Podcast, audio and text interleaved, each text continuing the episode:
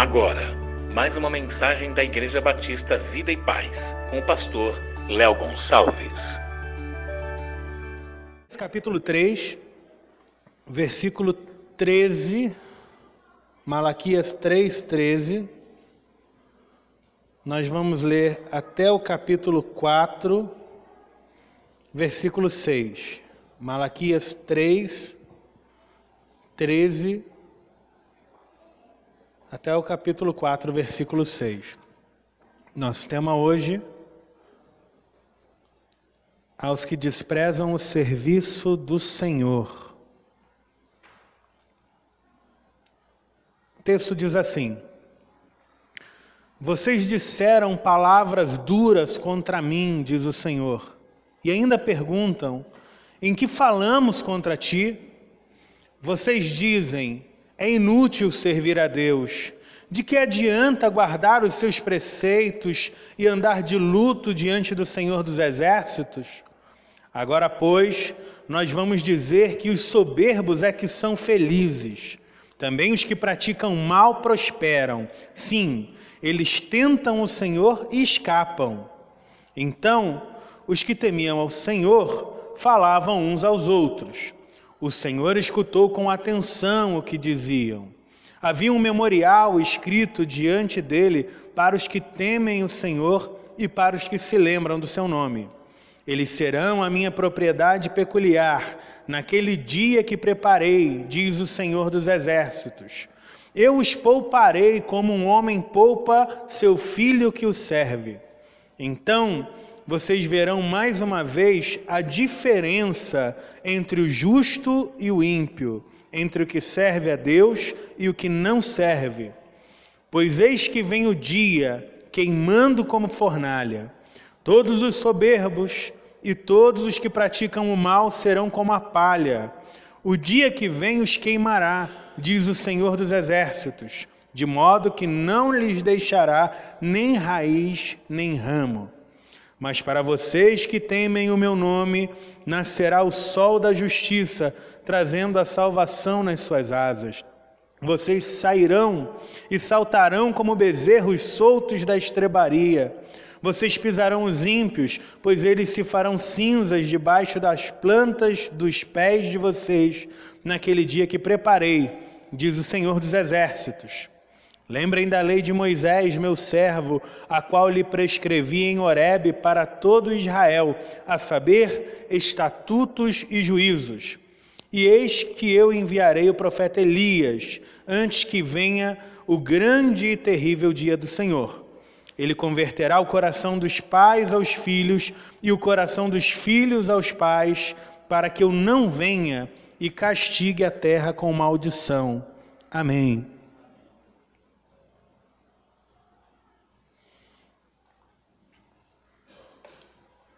Muito bem, hoje chegamos ao fim de mais uma série, uma série de mensagens bíblicas, onde nós falamos sobre Deus, sobre adoração, sobre gratidão, sobre família, contribuição e hoje terminaremos falando sobre o serviço a Deus.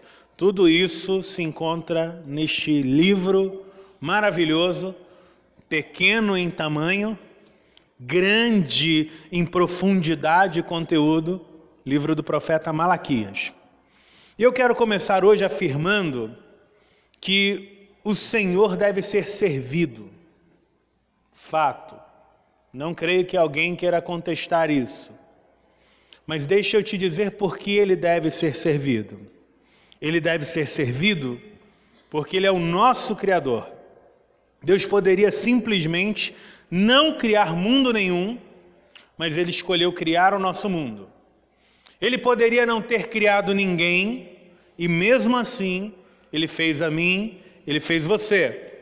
Não fosse por ele, nós nem sequer existiríamos, nós não estaríamos aqui. Então você deve a sua existência a Deus, você deve a sua saúde a Deus, a sua respiração é, você a deve a Deus, você deve sua alegria a Ele, tudo que nós somos, tudo que nós seremos, deve resultar em serviço a Ele. Deus também deve ser servido porque Ele é o nosso redentor.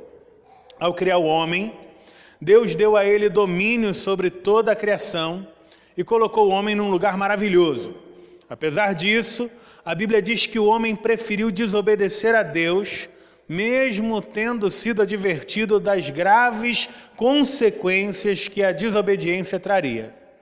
E aí, por causa da desobediência, o pecado entrou no mundo, a humanidade foi separada de Deus e condenou-se a si mesma ao inferno. E mesmo assim, sem nos dever coisa alguma, Deus prometeu salvar a humanidade, enviando um redentor para destruir o pecado e o diabo. E ele mesmo, Deus, fez isso na figura de Jesus, a segunda pessoa da Santíssima Trindade. Jesus viveu a vida que nós deveríamos viver. Jesus morreu a morte que nós merecíamos morrer. E assim, tanto na sua vida quanto na sua morte, Jesus nos comprou para Deus. Porque esse é o significado da palavra redimir, redenção, é comprar. Jesus comprou a todos os que creem no seu sacrifício. Finalmente, Deus deve ser servido por ser o nosso sustentador. O Deus da Bíblia não é um Deus ausente.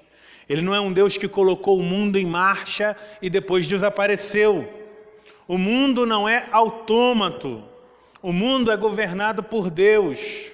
Cada átomo, cada célula, cada molécula, cada pequena partícula que existe, assim como as coisas gigantescas, cada astro, cada planeta, cada satélite desse vasto universo, tudo isso é sustentado e guiado pela providência de Deus.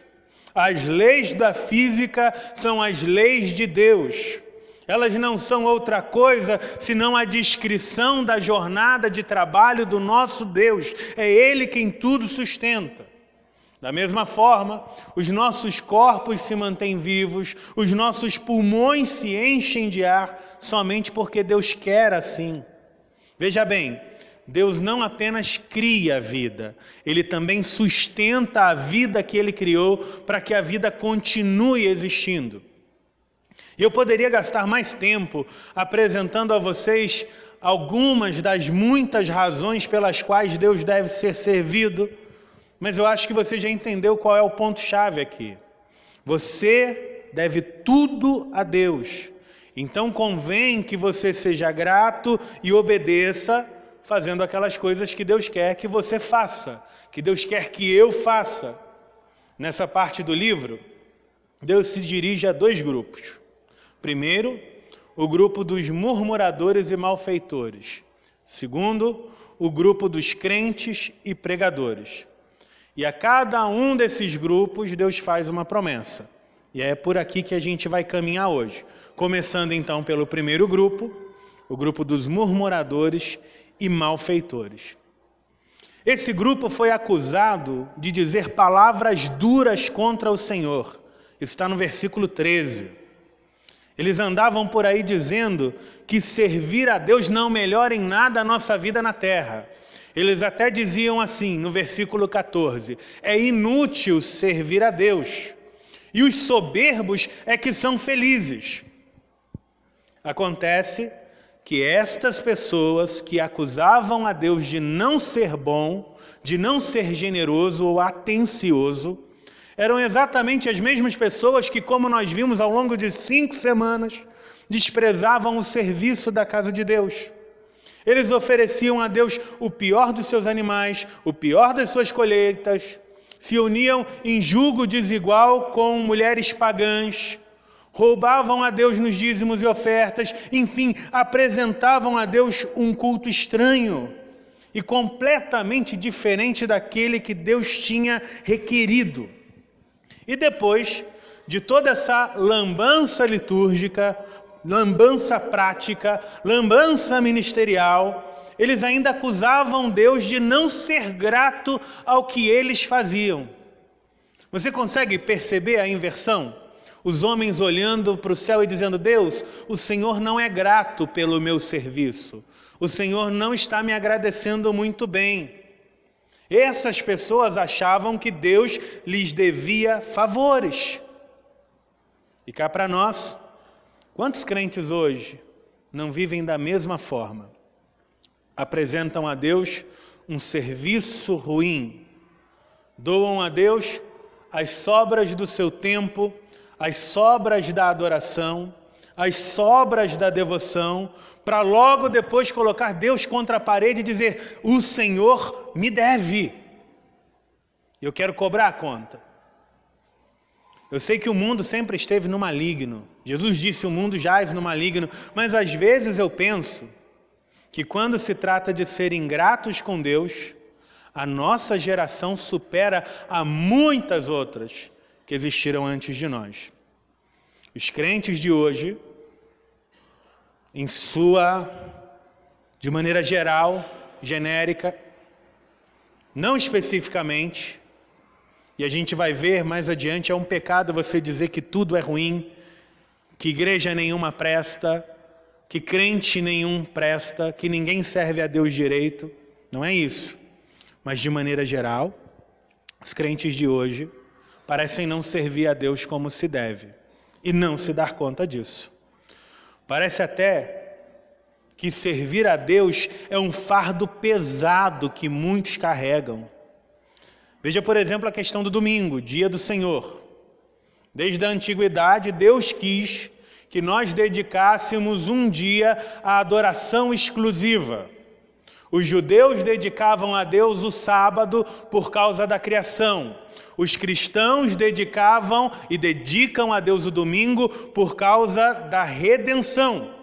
É por isso que no Novo Testamento o domingo e não o sábado é chamado de dia do Senhor. No entanto, quando nós observamos o cotidiano dos crentes, parece que o domingo é dia de tudo menos do Senhor. Domingo é o dia do futebol, é o dia do shopping, é o dia do entretenimento, do lazer, do cinema, é o dia da viagem, é o dia de acordar tarde e dormir ainda mais tarde, menos o dia do Senhor.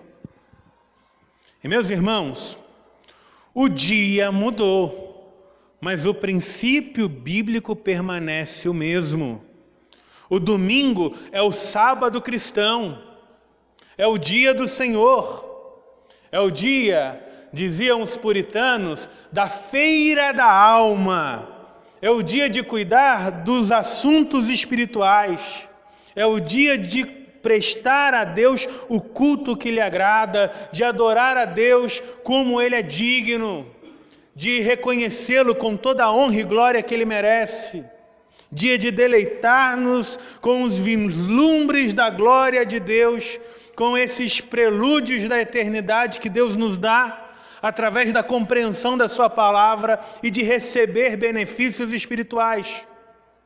Por isso, servir a Deus na casa de Deus não é um fardo, é um privilégio. É um privilégio do qual nós não éramos dignos, nós, pecadores, separados de Deus. Deus nos dá livre acesso por meio de Jesus Cristo. Deus estabelece um princípio de adoração, o dia do Senhor. Acercar-se a Deus nos seus átrios não é um peso, é graça concedida.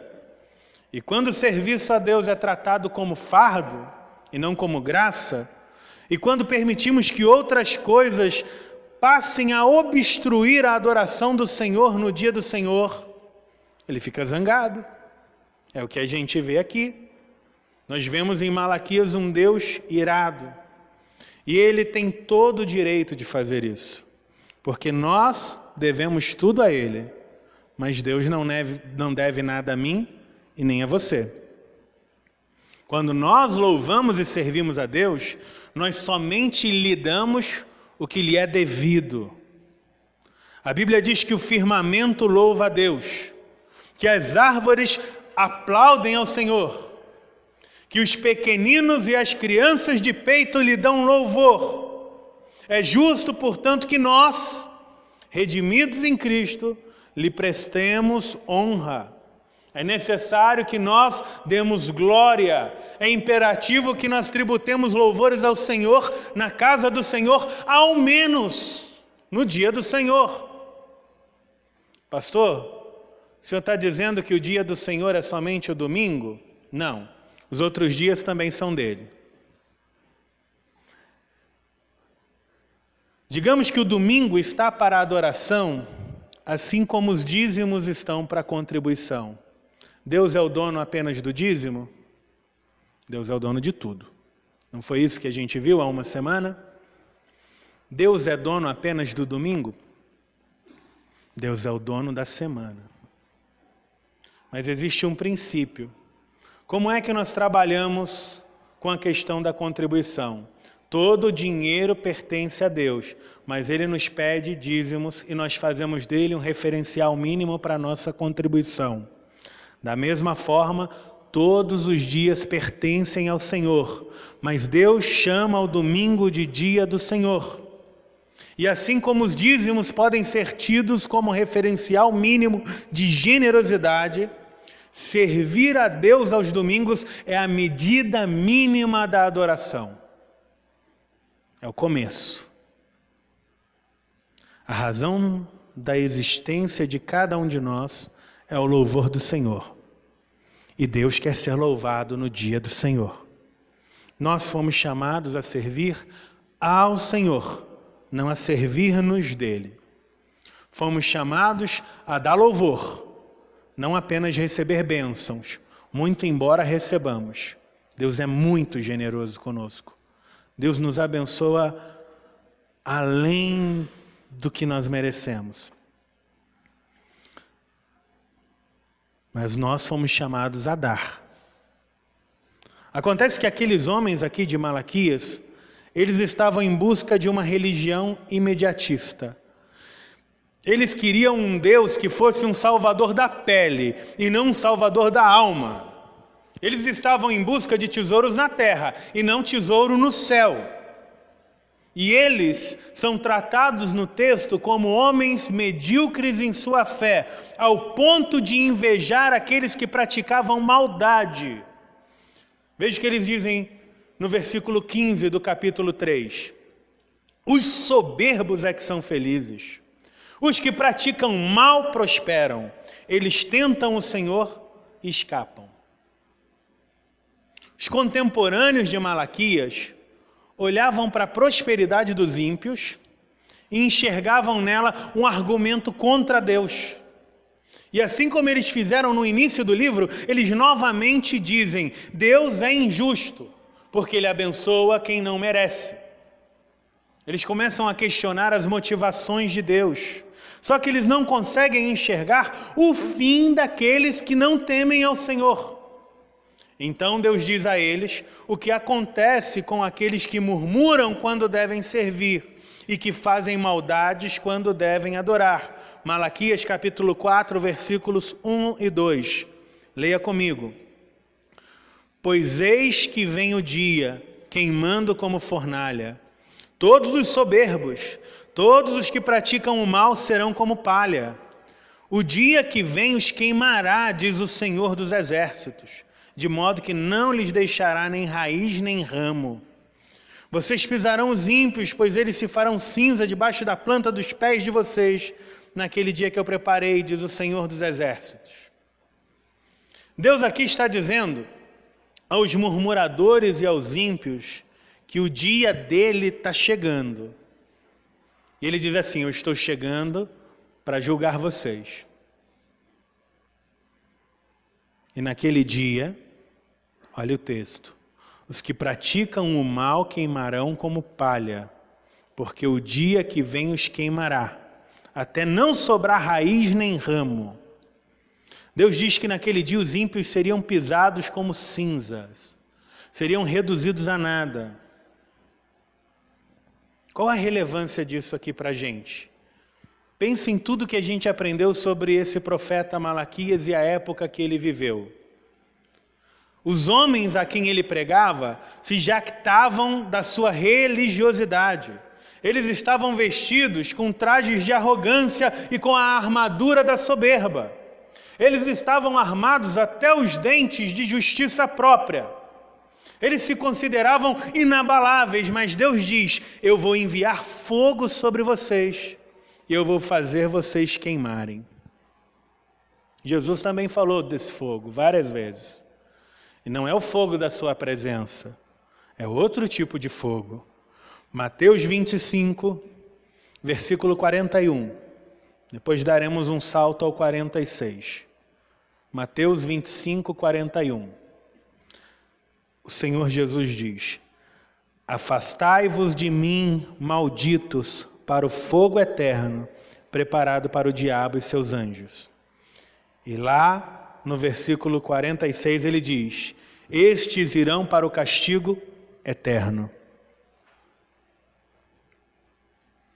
Outra coisa curiosa aqui nesse texto é que aqueles homens falavam da vinda do Senhor, mas eles não estavam preparados para tal vinda.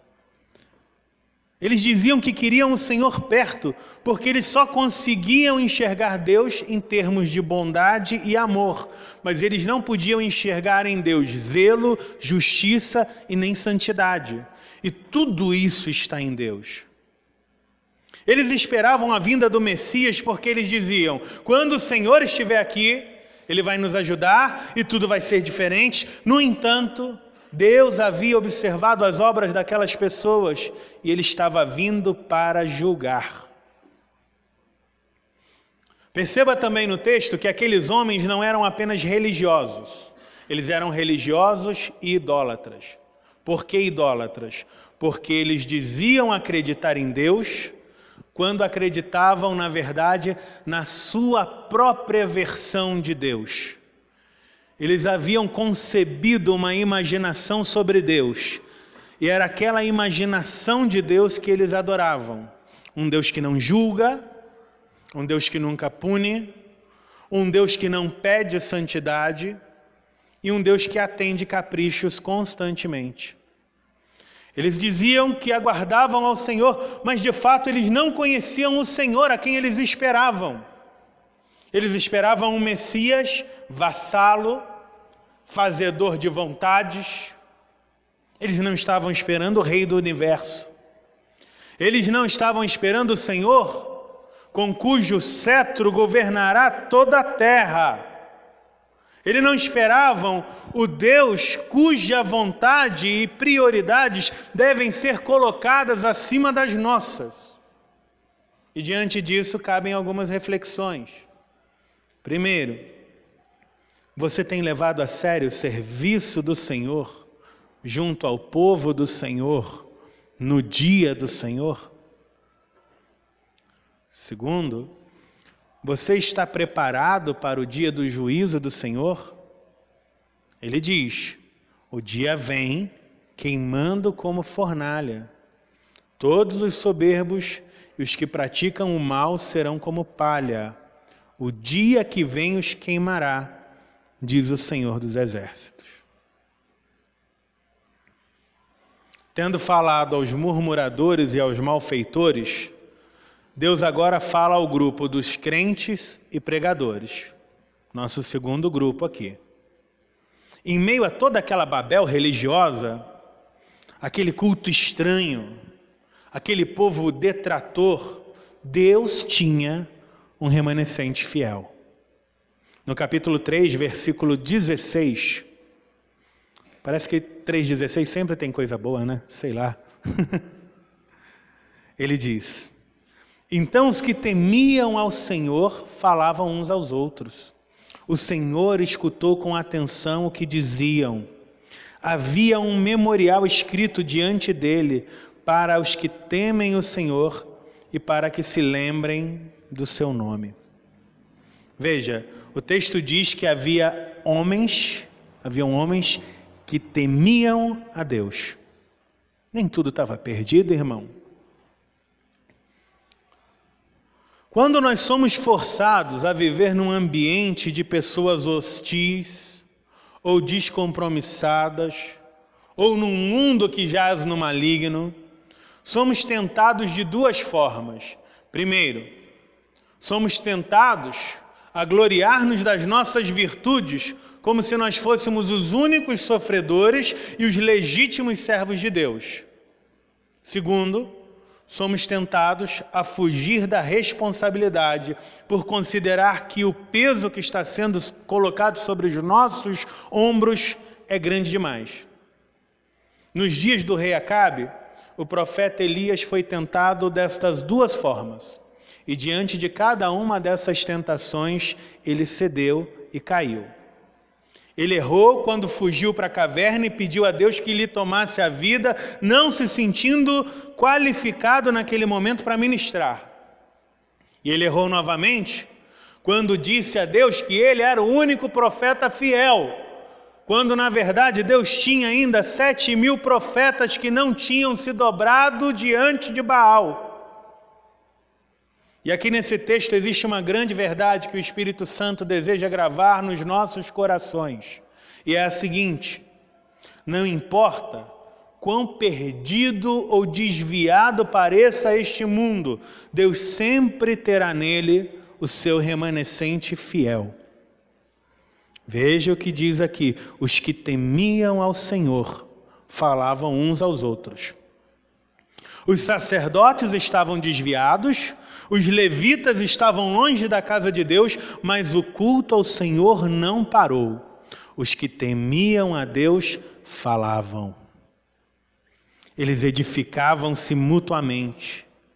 Eles se reuniam para falar das maravilhas do Senhor, e mesmo sendo eles um grupo pequenininho, Deus os via. Malaquias 3,16 ainda havia um memorial escrito diante dele para os que temem o Senhor. Deus via as obras do seu povo. Deus observava o sacrifício que eles faziam para cultuar e permanecer fiéis, apesar de toda a força contrária que era exercida contra e sobre a fé daquele pequeno rebanho. E ao meditar nesse texto, eu fiquei pensando que talvez se nós estivéssemos lá, participando de uma dessas reuniões em que um falava ao outro, nós não notaríamos nada extraordinário. Talvez nós víssemos apenas um pequeno punhado, um punhadinho de irmãos admoestando uns aos outros. Comparado com a glória passada do templo, aquele pequeno grupo de irmãos que se reuniam era como nada. Mas Deus se importava com aquele pequeno rebanho. Cada vez que aqueles irmãos se reuniam para edificar uns aos outros, o Senhor estava presente, ele ouvia e anotava tudo no seu memorial. Então ouça e entenda. Nenhum trabalhador de Deus jamais será esquecido. Nenhum pregador do Evangelho ministrará sozinho. Nenhum líder de lar que teme a Jesus caminhará sem ter o Salvador ao seu lado. Quando um esposo abre a Bíblia na sua casa e lê a palavra com a família, Deus está ali presente. Quando uma mãe ensina as Escrituras para as crianças antes de dormir, Jesus está ali.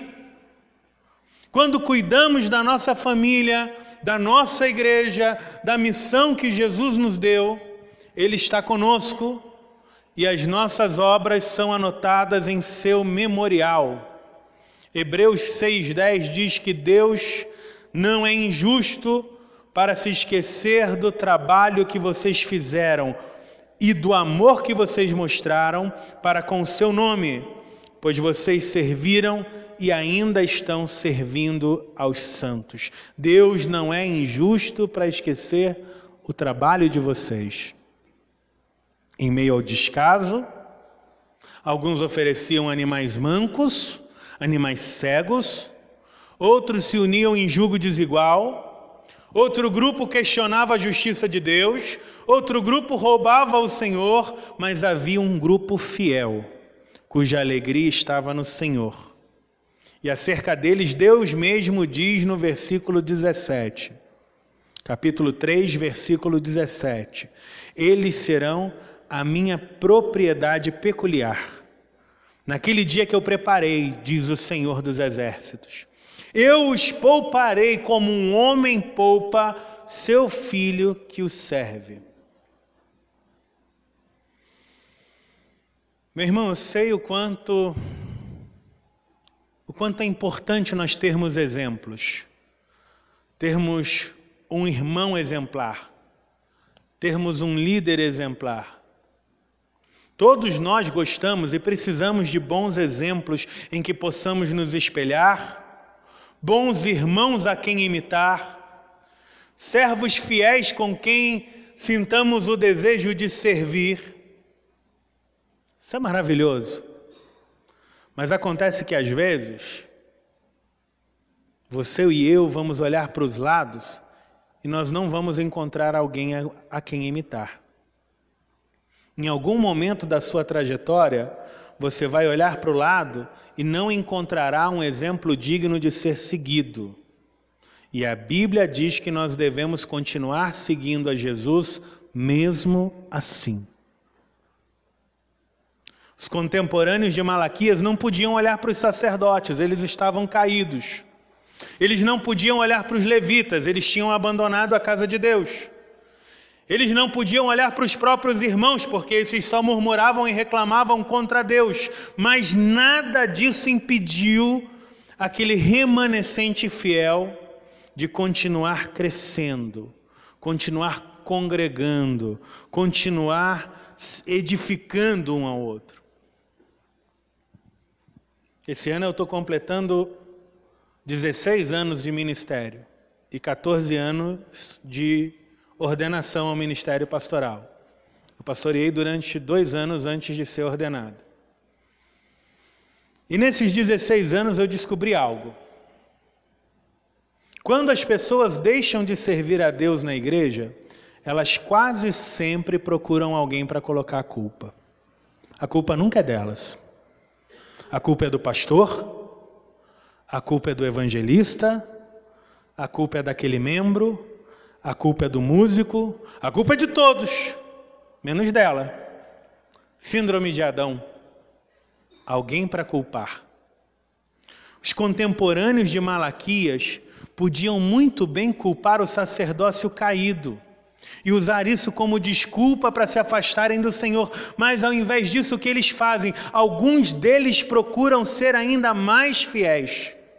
Então, ouça bem: Servir a Deus quando tudo vai bem é muito fácil e é gostoso. Seguir a Jesus quando líderes admoestam a gente com carinho, quando nós temos irmãos carinhosos que nos procuram em nossa ausência, quando nós, pastores, encontramos ovelhas fiéis que nos alentam, tudo isso é muito bom.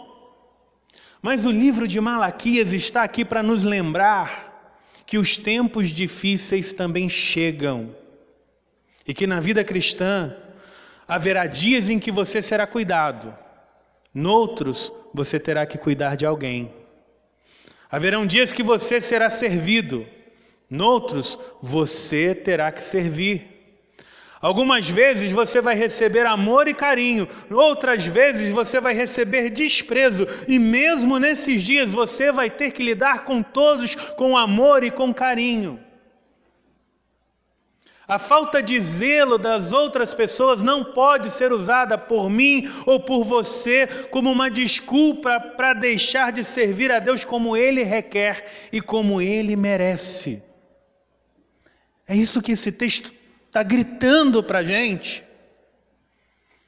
Entre os versículos 2 e 6 do capítulo 4, Deus faz uma promessa aos que permanecem fiéis, mesmo quando todos estavam se desviando da missão e da adoração. Capítulo 4, versículo 2.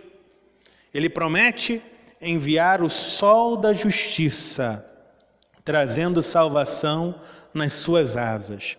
Esse sol da justiça aqui é Jesus é o nosso Salvador.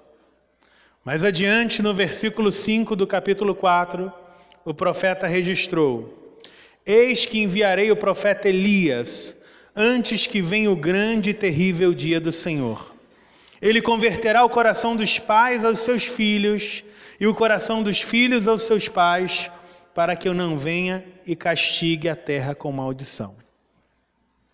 Aqui nesse texto, nós não temos uma referência ao Elias literal, mas a alguém que ministraria no espírito e no poder de Elias. Jesus explica isso no Novo Testamento. Ele diz que João Batista foi o Elias prometido, cujo ministério consistia em preparar o caminho do Senhor. Mas o que eu quero que você perceba aqui nessa última parte do texto é que o livro termina com a promessa do Evangelho.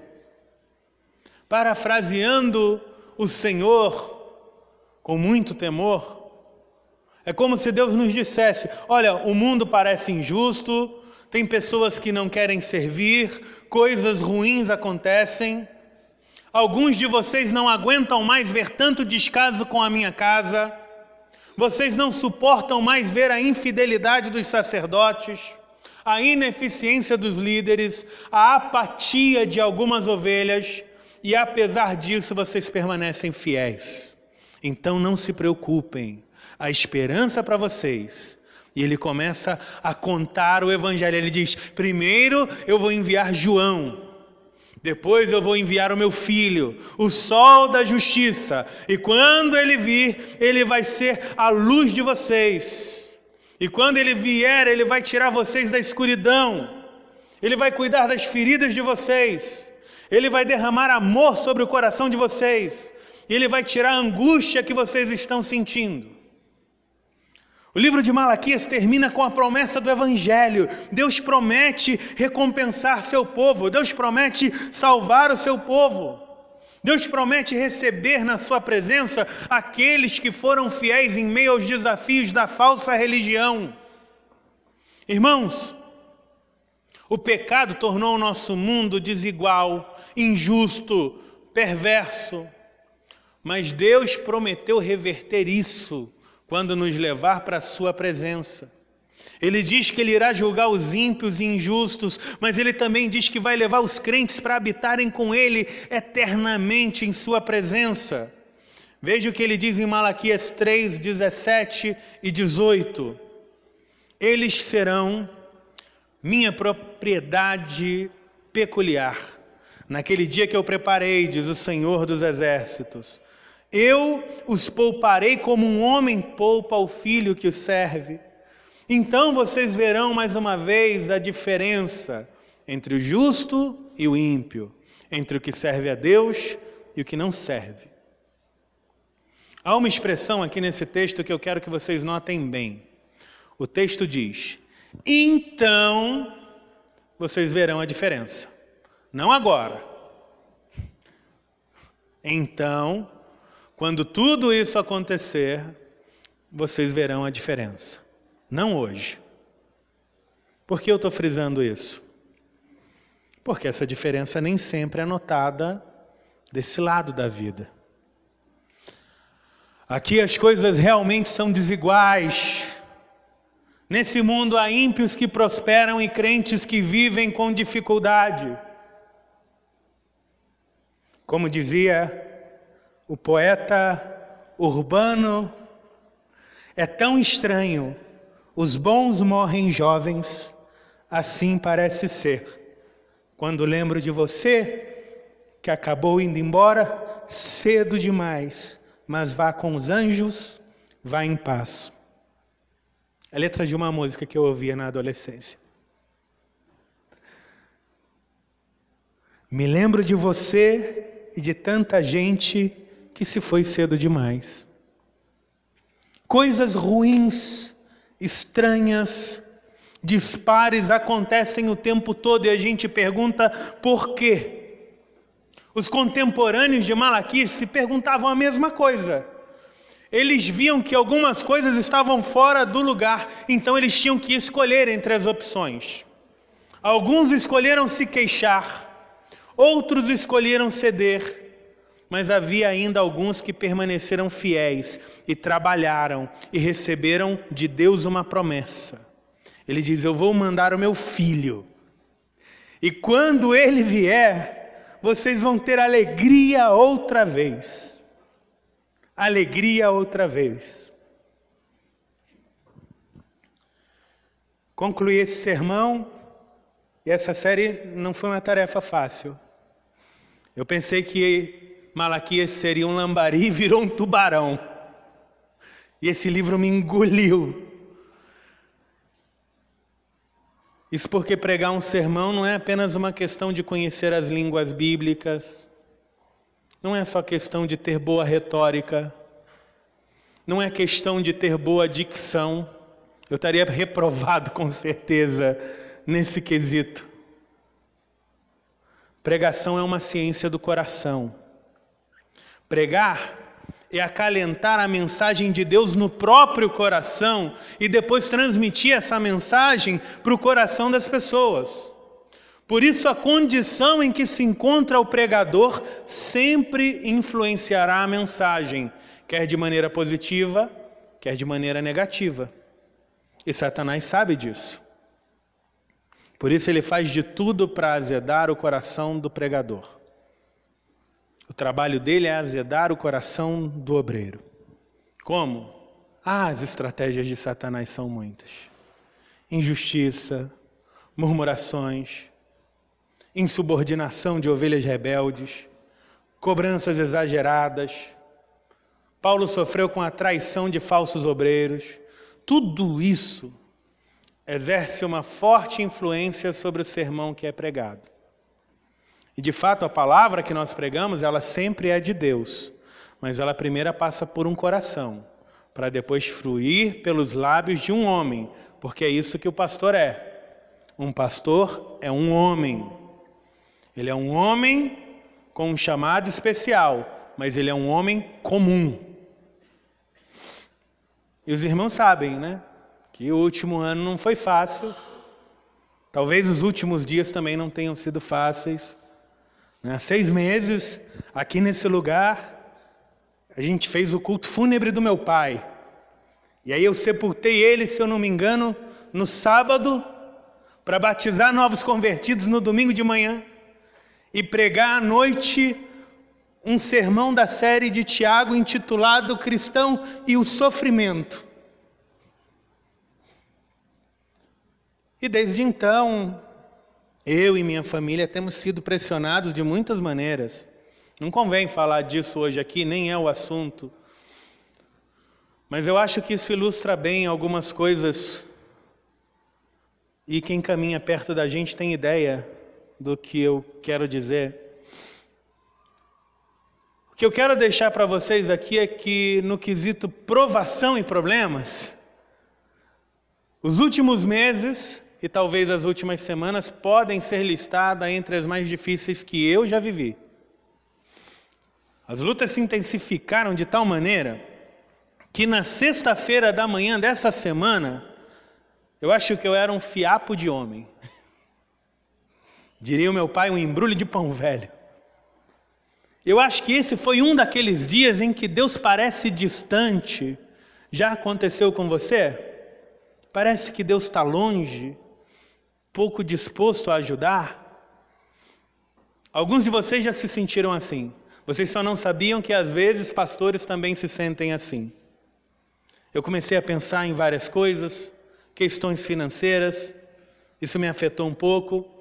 Eu estava procurando uma casa para alugar porque começaram a construir no primeiro andar do, do apartamento onde a gente mora.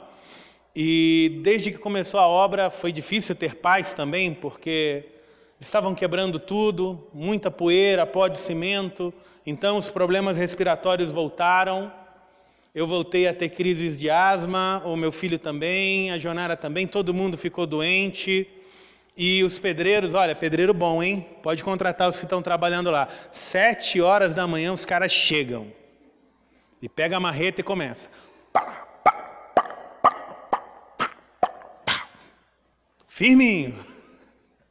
Não atrasa não, viu? Os caras são bons.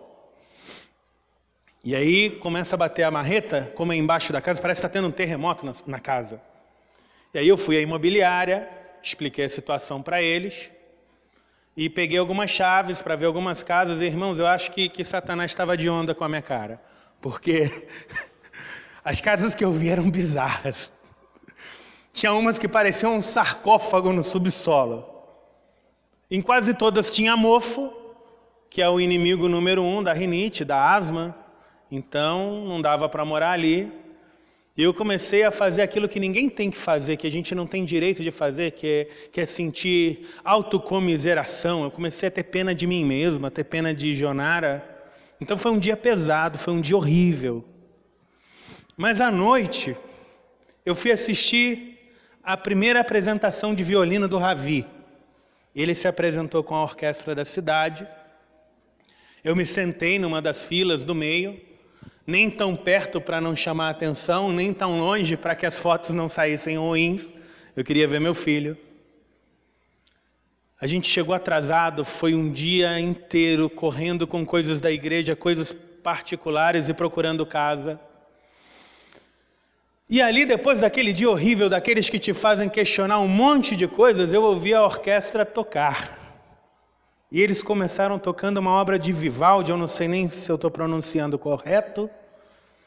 Música clássica não é meu forte, não sou erudito nesse quesito, mas era o concerto em sol menor, seguido do concerto em sol maior, do mesmo autor.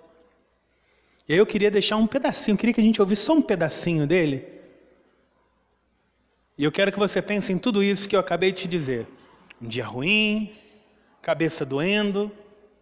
Você vai na apresentação do filho, você está sujo, não tomou banho, cheiro não está legal. A gente cumprimenta assim, né? Pode colocar. Se tiver aí, pode soltar. Ó, o DJ aí falhou, hein? Vamos lá, DJ. Abaixa esse trem aí. Você imagina.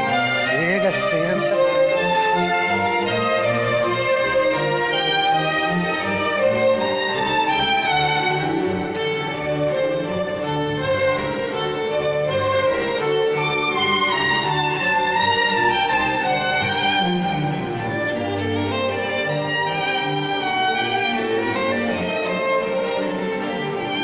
Só mais um.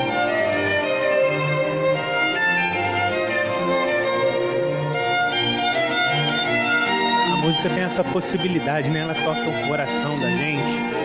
Se você quiser fechar os seus olhos, eu sugiro que você faça isso. Foi o que eu fiz naquele momento. E só escute. Pode aumentar um pouquinho o volume.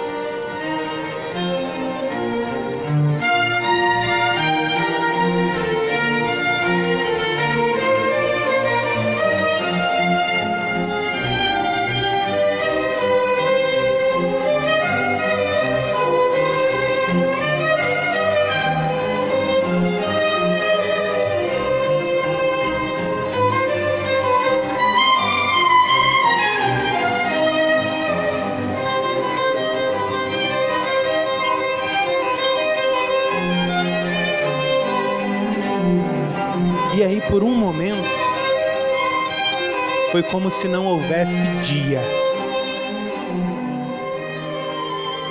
Naquele momento foi como se não tivesse existido o antes. A música começou a entrar pelos ouvidos, alcançar o meu coração de uma forma que eu já não lembrava mais dos apartamentos sarcófagos no subsolo, dos problemas insolúveis, das doenças, das lembranças ruins. Naquele momento tudo desapareceu, virou fumaça. A apresentação da orquestra, eu não tenho costume de assistir orquestras. Acho que eu só tinha visto pelo YouTube. Mas foi uma experiência tão fantástica. Era como se tudo que existisse para mim fosse aquele momento. Por que eu estou dizendo isso para você? Porque o céu será assim. Exatamente assim? Não, muito melhor. Como diz alguém, tipo assim, né? Quase. Só que melhor. Basta um instante no céu para apagar até mesmo uma vida inteira de pesares. Um segundo no céu. Não importa quanto você sofreu, quanto você lutou, você vai chegar lá com as suas feridas. E quando você olhar, elas não, elas não estão lá. E é como se o passado não existisse. Capítulo 4, versículo 2. Mas para vocês que temem o meu nome, nascerá o sol da justiça, trazendo salvação nas suas asas. Vocês sairão e saltarão como bezerros soltos da estrebaria. Imagina essa imagem, essa figura, essa metáfora maravilhosa. Capítulo 3, versículo 18. Malaquias 3:18. Então, não hoje talvez, mas então vocês verão mais uma vez a diferença entre o justo e o ímpio, entre o que serve a Deus e o que não serve. Aí eu saí daquela apresentação feliz, principalmente porque meu filho estava tocando ali. Infelizmente não demorou muito para que problemas e aflições me alcançassem novamente, porque a vida é e sempre será assim. Nós teremos dias maravilhosos, de estonteante céu azul, nós vamos ter dias foscos, dias cinzas, e ainda teremos que enfrentar aquilo que os teólogos puritanos chamavam de a noite escura da alma. Mas quando você entrar no céu, será um eterno concerto em sol menor, em sol maior, o concerto do eterno Deus. E vai bastar um segundo no céu para nos fazer esquecer de todo o sofrimento que a vida algum dia trouxe ao seu coração. Então vocês verão mais uma vez a diferença entre o justo e o ímpio e o que serve a Deus e aquele que não serve. Vamos orar? Fique de pé. Nossa cidade está nos céus. Nosso Salvador vem. Nosso Salvador vem. Passei um pouquinho da hora, a gente vai cantar só estrofe e refrão, tá bom? Com o Ministério de Louvor, para a gente ter tempo de comunhão também. Nós vamos orar. E eu queria agradecer a Deus, é tanta bondade, né? Deus é tão bom. Você consegue ver a bondade de Deus? Senhor, obrigado pelo teu cuidado, pelo teu amor, pela tua provisão, pela tua paciência conosco por andar junto com os teus servos. Nenhum líder dessa igreja jamais ministrou sozinho. Nenhum de nós jamais esteve sozinho. A promessa do nosso Salvador é: Eis que estou com vocês todos os dias até o fim do mundo. O Senhor sempre está conosco. Então, Senhor, que se nós não pudermos em alguns dias escuros sentir, que o nosso coração não deixe de crer, porque nós não fomos chamados a andar por vista. Não é por aquilo que nós vemos, é aquilo que cremos. Cremos em nosso Salvador. Sabemos porque o Senhor se revelou a nós. O Senhor está conosco. Toda dor é por enquanto, mas a sua alegria será para sempre e eternamente. Amém. Amém.